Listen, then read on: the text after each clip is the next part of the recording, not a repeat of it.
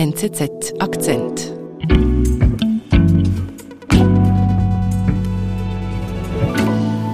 Hallo Nelly, du hast mir Erdbeeren ins Studio mitgebracht. Ja, weil das ist unser Thema heute. Oh, danke vielmals. Ich habe schon eine probiert und die schmecken wirklich sehr gut, muss man sagen. Sind sie aus der Schweiz? Ja, die sind aus der Schweiz. Hier ist ja gerade auch Erdbeersaison. Also im Sommer sind eigentlich alle Erdbeeren, die man hier im Supermarkt kaufen kann, aus der Schweiz. Mittlerweile kann man Erdbeeren aber ja das ganze Jahr über kaufen. Das stimmt, also auch du im kannst, Winter. ja, du kannst auch im Februar ein Erdbeertörtchen essen und dann sind sie eigentlich immer aus Spanien. Immer? Ja, also wirklich fast immer. Spanien ist sowas wie das Gewächshaus von Europa und besonders bei den Erdbeeren kommen wirklich viele von dort. Aber der Erdbeeranbau in Spanien ist mittlerweile zu einem Problem geworden. Die spanische Region Huelva beliefert ganz Europa mit Erdbeeren. Doch das Wasser ist knapp. Was das für die Menschen und die Umwelt bedeutet, erzählt Wirtschaftsredaktorin Nelly Keusch. Ich bin Antonia Moser. Nelly, sag mir noch, Huelva, wo ist das genau? Huelva ist eine Region in der Provinz Andalusien, ganz im Südwesten Spaniens an der Grenze zu Portugal. Mhm. Und fast alle Erdbeeren, die in Spanien angebaut werden, kommen aus dieser Region. Und das sind wirklich ziemlich viele, denn Spanien exportiert weltweit am meisten Erdbeeren. Okay.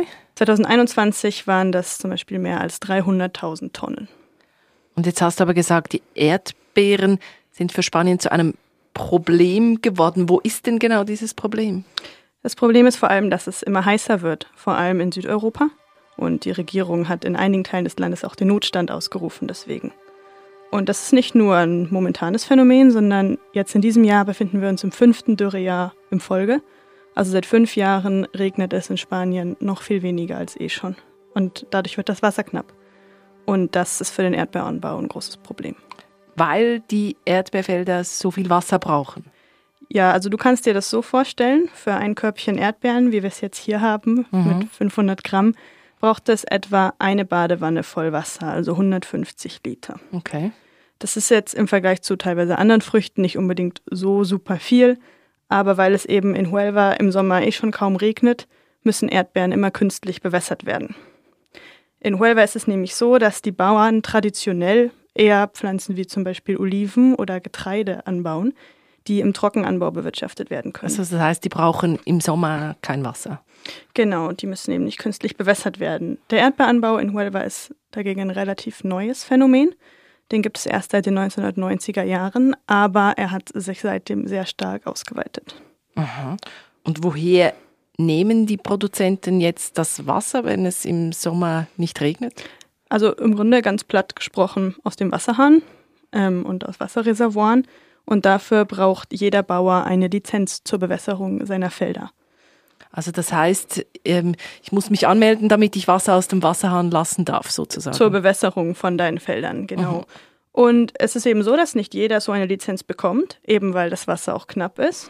Und mittlerweile ist es zusätzlich auch noch so, dass eben auch aus dem Wasserhahn nicht unbedingt immer genug Wasser kommt, denn die Reservoire, in denen das Wasser gespeichert wird, haben einen Tiefstand erreicht. Mhm. Und deswegen sind die Bauern in der Region seit einigen Jahren dazu übergegangen, das Grundwasser anzuzapfen für ihre Plantagen. Und ist das ein Problem? Ja, denn das Wasser, das man aus dem Grund holt, hat sich teilweise über Jahrhunderte hinweg dort angesammelt. Mhm. Und bis das sich erholt, dauert es also auch wieder richtig lange. Und jetzt mit der momentanen Trockenheit müsste es eigentlich über Jahre hinweg kontinuierlich nur regnen. Aber das tut Dem- es nicht. Das tut es natürlich nirgends. Nur dann könnte sich das Grundwasser erholen. Und deswegen ist das eigentlich auch illegal, das Grundwasser anzuzapfen. Eigentlich illegal? Ja, also es wird halt trotzdem gemacht von sehr vielen Erdbeerzüchtern. Und man muss sich das wirklich so vorstellen, wie so sehr tiefe Löcher, die ohne Bewilligung einfach in den Boden gebohrt werden. Und man schätzt, dass es mindestens 1000 von diesen illegalen Brunnen in Huelva gibt. Okay. Ähm, manche Umweltschützer sagen auch, es sind viel mehr. Und die sind viele, viele Meter tief, was auch gefährlich sein kann für Spaziergänger und für Kinder. Also es kommt auch gelegentlich vor, dass eben jemand dort reinfällt. Also und die sind dann auch eher versteckt ein bisschen, nehme ich an, wenn sie Ja, die illegal sieht sind. man nicht, die sind einfach mitten im Boden. Jetzt hat es eh schon zu wenig Wasser und die Erdbeerzüchter pumpen auch noch das Grundwasser an. Merkt man das irgendwie in Huelva? Also hat das Folgen?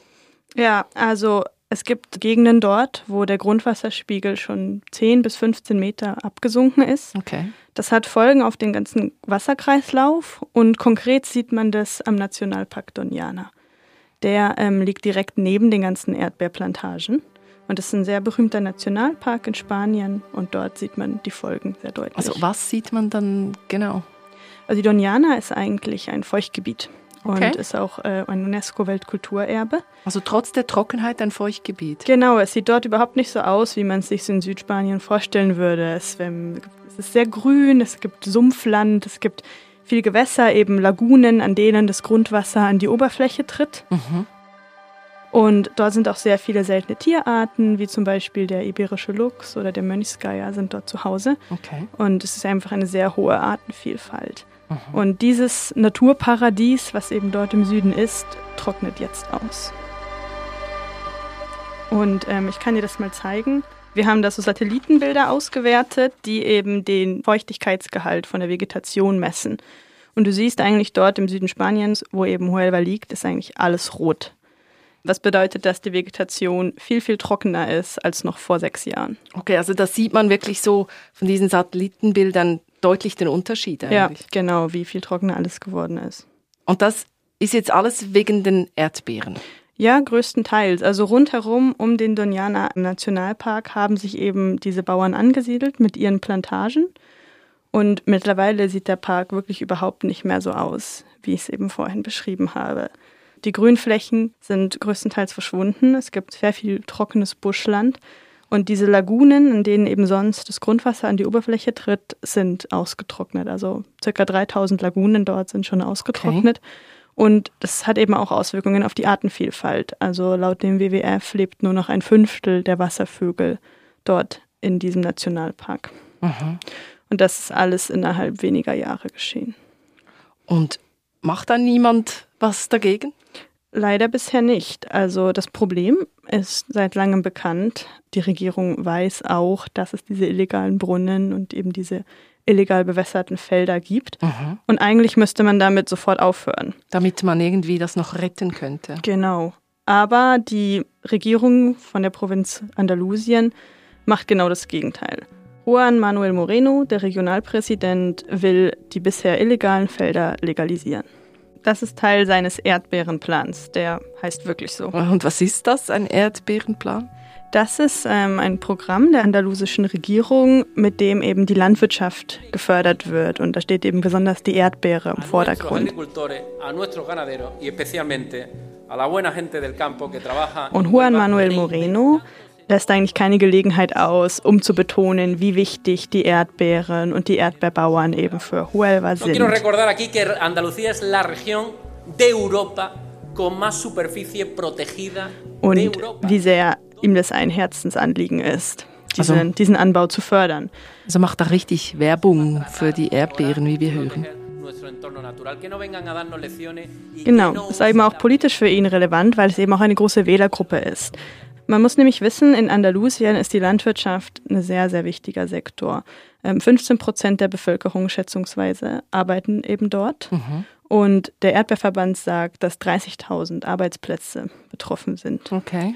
Dazu kommen jedes Jahr 100.000 Erntehelferinnen und Erntehelfer. Die kommen häufig aus Nordafrika. Und es sind einfach in der ganzen Region tausende Betriebe und Familien von diesen Erdbeerfeldern abhängig. Und deswegen wird dieses illegale Abzapfen von Wasser auch geduldet. Also kann man sagen, die Natur, dieser Nationalpark, den du da geschildert hast, das wird einfach geopfert für diese Arbeitsplätze. Im Grunde schon, ja. Aber es regt sich schon auch Widerstand, also vor allem auch außerhalb Spaniens. Ähm, viele Supermärkte in Europa, darunter auch die Mikro, haben sich gegen die Legalisierung von diesen Feldern ausgesprochen. Was die Supermärkte machen, wenn die Felder legalisiert werden sollten, das müsste man jetzt natürlich erstmal noch sehen. Wenn es aber tatsächlich zu einem Boykott von spanischen Erdbeeren, jetzt sei es von den Supermärkten oder von den Konsumenten, kommen sollte, dann wäre das für die Erdbeerproduzenten in Huelva natürlich verheerend. Aber eben, wenn es dazu käme, da sind wir nicht. Und ist denn überhaupt noch, also ist denn diese Landschaft, diese Umwelt überhaupt noch zu retten? Also damit das Naturschutzgebiet noch eine Chance hat, sich zu erholen, müssten auf jeden Fall die Brunnen versiegelt werden, sagen Naturschützer. Und die Felder, die sich in unmittelbarer Nähe zum Nationalpark befinden, müssten aufgelöst werden, damit sich eben dort das Grundwasser erholen kann. Mhm. Und langfristig betrachtet müsste man die Landwirtschaft natürlich schon umstellen. Also es müsste vor allem auch ein Bioanbau stattfinden. Es müsste einfach weniger Anbau auch stattfinden. Mhm. Ähm, aber da musste man sich dann natürlich überlegen, was passiert mit den Familien, die finanziell davon abhängig sind. Für die müsste man eine Entschädigung finden und vor allem auch einfach eine andere Tätigkeit, der sie nachgehen können. Also ein extrem komplexes Problem. Genau. Und die Politiker in Spanien sind sich eben auch überhaupt nicht einig. Also die linken Politiker sind natürlich schon dafür, die Natur zu schützen und eben auch für die Bauern eine Entschädigung zu finden, aber vor allem konservativere Parteien sehen halt auch diese wirtschaftlichen Faktoren und wollen vor allem die Arbeitsplätze schützen.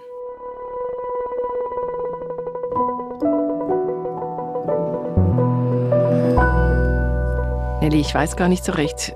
Kann ich jetzt da noch eine Erdbeere essen? Also von diesen Erdbeeren auf jeden Fall. Die kommen ja auch aus dem Thurgau. Danke dir vielmal. Danke dir für die Einladung. Ah, sind gut.